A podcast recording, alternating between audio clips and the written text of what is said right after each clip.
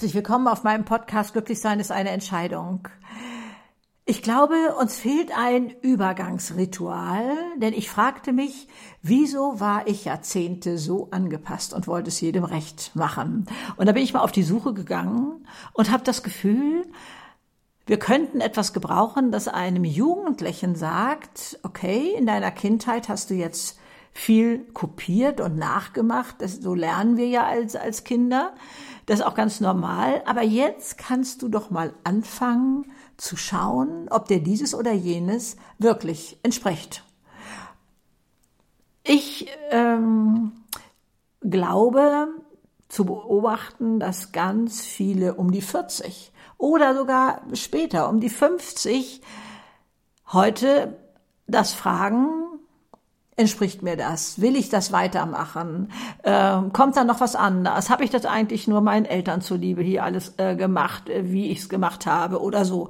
Also, und da könnte es helfen, ja, ich weiß, ähm, also bei mir werden es ja jetzt die Enkelkinder, aber ich habe ja auch viele hier im Podcast, die noch deutlich jünger sind, wo ihr das bei euren Kindern machen könnt. Nun ist ja Pubertät auch so ein bisschen so eine Zeit, wo Diamanten geschliffen werden, sage ich immer, ne? wo, wo so viel Reibung ist äh, zwischen den Jugendlichen und den Eltern, dass man das nicht auch nur witzig findet und dass man da sich vielleicht auch ein bisschen schwer tut, den da noch zu ermutigen, zu sagen, ja, guck mal, ob das dein Weg ist und, ähm, und, und so. Dann habe ich ja auch gelernt, das hat mich damals sehr geschockt, dass ähm, zu verständnisvolle Eltern. Also ich muss es anders erzählen. Also eine Freundin von mir ist jetzt pensioniert, aber war Jugendrichterin. Und die erzählte damals, als unsere Kinder noch kleiner waren, ähm, die so verständnisvollen Eltern, zu denen wollte ich ja auch gehören. Ne? Das war ja damals so grüne, rote Haare. Äh, in die tollen neuen Jeans wurden ähm, Löcher geschnitten und so etwas. Also, und man versuchte immer verständnisvoll zu sein. Ja, das ist jetzt der Trend, aber nicht diese Jeans, sondern vielleicht äh, diese und sowas alles da zu argumentieren, aber von der Tendenz her war ich auch bemüht, verständnisvoll zu sein, locker zu sein und ähm, damit zu gehen. Aber diese Richterin sagte, Jugendliche wollen Eltern durchaus mal schocken. Und wenn die zu verständnisvoll sind, dann äh, das Einzige, was im Moment bleibt, damals, weiß ich nicht, wie es heute ist, äh, da muss man Neonazi Nazi werden. Dann würden die Eltern äh, erst richtig wach werden und denken, um Gottes Willen, was ist denn hier passiert? So. Und da habe ich gedacht, nee, also zu dem Punkt soll es nicht kommen. Ich bin auch gerne vorher schon mal entsetzt, was da sich alles so ähm, entwickelt. Und da möchte ich mal reingucken.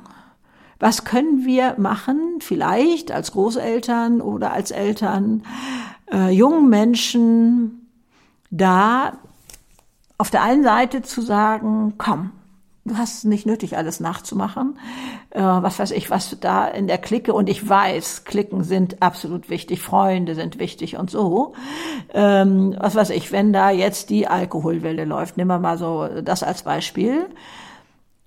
Musst du da mitmachen, weil du sonst ausgestoßen wirst? Ich kenne durchaus ähm, zwei Beispiele fallen mir da ein, wo ähm, das sind beides Jungs, die genauso, sag ich aus meinem Hören, äh, gelitten sind, geduldet sind in der Clique, auch wenn sie nicht mittrinken. Also die können da genauso mitmachen. Das finden sie nicht immer toll und gehen dann auch früher, weil sie sagen, ihnen macht das keinen Spaß mehr, weil ähm, das, was sich da so dann ergibt, also keine Unterhaltung eigentlich richtig mehr zu führen ist oder irgendwie sowas. Und ähm, aber das ist kein Ausschlusskriterium. Also wenn man jetzt sagt, nee, das und jenes möchte ich jetzt nicht so mitmachen, äh, ist gerade nicht so das, was, was bei mir dran ist oder so. Ähm, da kann man ja auch nach Sätzen suchen, die dann da passen. Also ihnen den Rücken zu stärken, das zu finden, was zu ihnen passt. Und ähm, Vielleicht war in der Vergangenheit so ein bisschen Konfirmation, Kommunion ist ja nur ein bisschen früher, aber Jugendweihe war, glaube ich, auch so um diesen Dreh, so 15, 16 oder auch vielleicht 14 manchmal.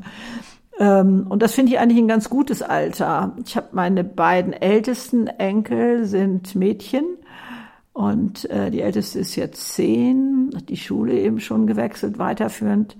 Und ähm, da könnte ich mir das auch vorstellen, dass das zusammenfällt, was weiß ich, wenn die zum ersten Mal ihre Regel hat oder so. Wobei vom Intellekt könnte ich, glaube ich, schon jetzt darüber reden und machen auch ein Stück weit die Eltern, dass sie so fragen, Mensch, entspricht dir das denn und magst du das wirklich? Also da sind ja die jungen Eltern deutlich weiter vorne, als das noch zu meiner Zeit war. Da gab es solche Fragestellungen ja gar nicht, entspricht dir das oder irgendwie sowas. Also ich kann für mich nicht wirklich nachvollziehen, wieso ich so angepasst war, kann ich, kann ich nicht sagen, ähm, jahrzehntelang und habe es gar nicht gemerkt. Das ist ja noch das Faszinierende. Das, äh, das erkenne ich erst rückblickend. Ich weiß nicht, wie es euch geht. Also ich wäre ja für so einen Austausch sehr zu haben, wie es euch damit geht. Also gerne auf Instagram oder YouTube.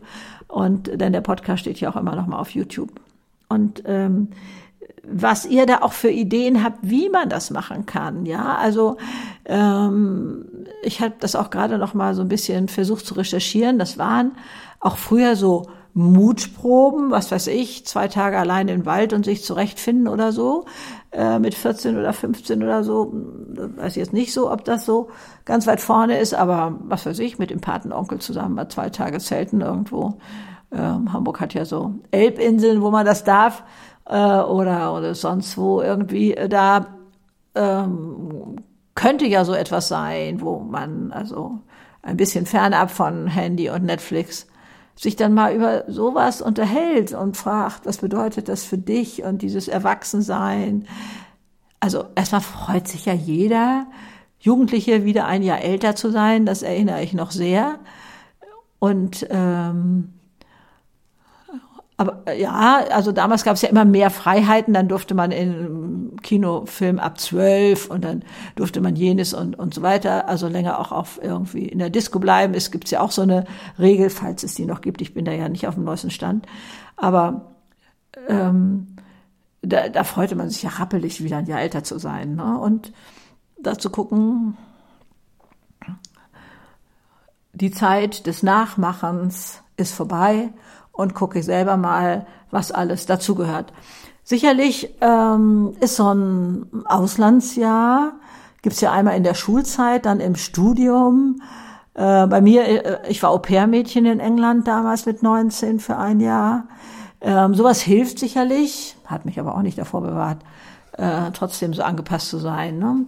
mich abzukoppeln. Also dadurch, dass mein Vater ja sehr früh starb, als ich 19 war, innerhalb eines Tages ein Herzinfarkt, war ja, ach so, und meine beiden Schwestern beide im Ausland lebten, eine in Südamerika und die andere in, ähm, in Rom, in Italien, ähm, war dann sowieso von meiner Seite also nur noch Mutti zu besuchen. Also jetzt nicht mehr das Familiengefühl so.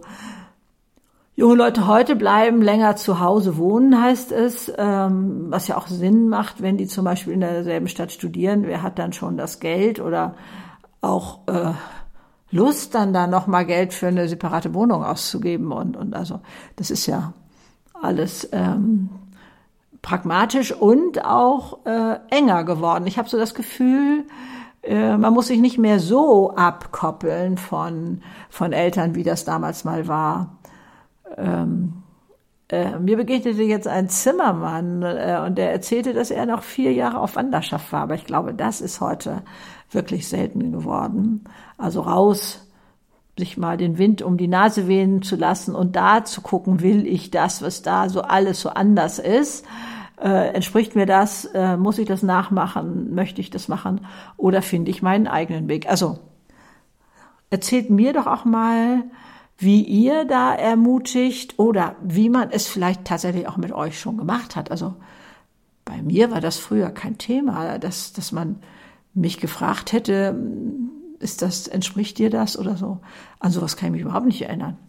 Die jungen Eltern machen das ja schon eher, auch mit kleineren Kindern, ne, dass sie da schon mal nachfragen. Ähm, oder von sich aus auch schon mal sagen, na ja, ich glaube, das ist nicht so ganz deins. Ähm, äh, was weiß ich, die eine ist eine Wasserratte und die andere ist die Leseratte äh, und dann ähm, na, gucken, ne, was, was, was wollen wir gemeinsam machen oder vielleicht auch nur mal mit einem. Da ist, glaube ich, schon viel mehr Raum, auch für Kinder, mal zu gucken, was entspricht mir.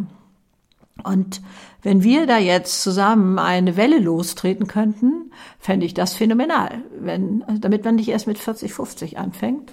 Auch Männer fragen das ja äh, heute, äh, auch viel äh, im Beruf habe ich das eigentlich alles meinen Eltern zuliebe gemacht und dem Sicherheitsbedürfnis und oder weil ich was sein wollte, ne, so ein Titel, ähm, äh, dass das das quasi so ein Gütesiegel für meine Persönlichkeit war äh, im Job.